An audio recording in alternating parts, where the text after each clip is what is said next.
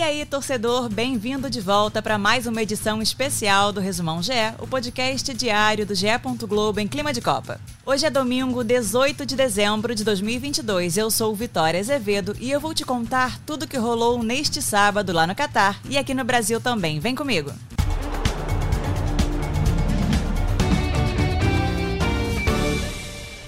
Na provável despedida de Modric pela seleção, a Croácia venceu o Marrocos por 2 a 1 e ficou com o terceiro lugar da Copa do Mundo.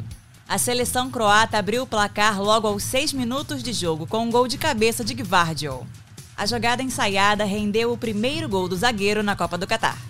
Apenas dois minutos depois, Marrocos igualou com um gol de Dari, também de cabeça e também a partir de uma cobrança de falta.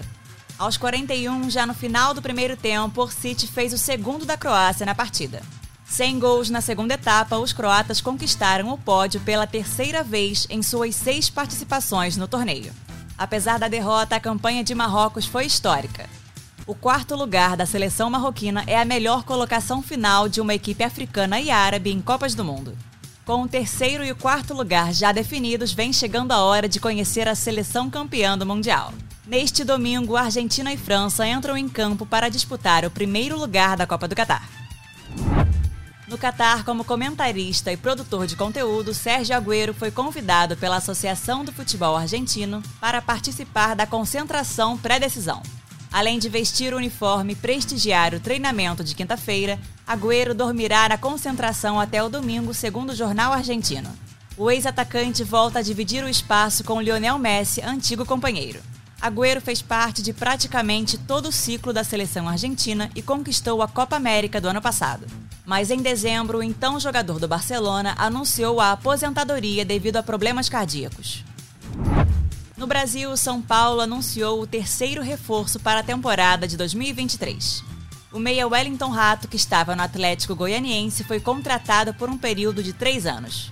As negociações foram mais demoradas por causa da concorrência pelo atleta de 30 anos. Além do São Paulo, Fortaleza, Cruzeiro e Vasco também tentaram o um acerto com o jogador. Para que São Paulo superasse os outros clubes, prevaleceu a vontade de Wellington Rato, que deixou clara a sua preferência pelo tricolor. O clube também precisou melhorar a aposta ao Atlético, antes em 4 milhões por 70% dos direitos para 5 milhões por 80%. O Vasco anunciou neste sábado a contratação de Patrick Deluca. O volante de 22 anos é o segundo reforço para a temporada de 2023. O clube também já anunciou o atacante Pedro Raul. O clube informou que a partir de agora o jogador será chamado apenas pelo sobrenome, Deluca. Deluca estava em fim de contrato com o Bahia e chega sem custos ao Vasco. O clube baiano chegou a abrir negociações para a renovação, mas as conversas não foram para frente. No Bahia, desde 2020, o jogador atuou em 109 jogos, marcou 4 gols e deu 4 assistências com a camisa do tricolor. Depois de anunciar o lateral direito Guga e de acertar com o zagueiro Vitor Mendes, o Fluminense chegou a um acordo também com Keno e já aguarda o atacante no Rio de Janeiro para assinar o contrato. O jogador de 33 anos será comprado junto ao Atlético Mineiro por 1 milhão de euros, cerca de 6 milhões de reais. Agora fique ligado na agenda GE da Copa com os horários de Brasília. Todos os jogos são transmitidos pela Globo, Sport TV e GE. Neste domingo acontece a grande final da Copa do Catar.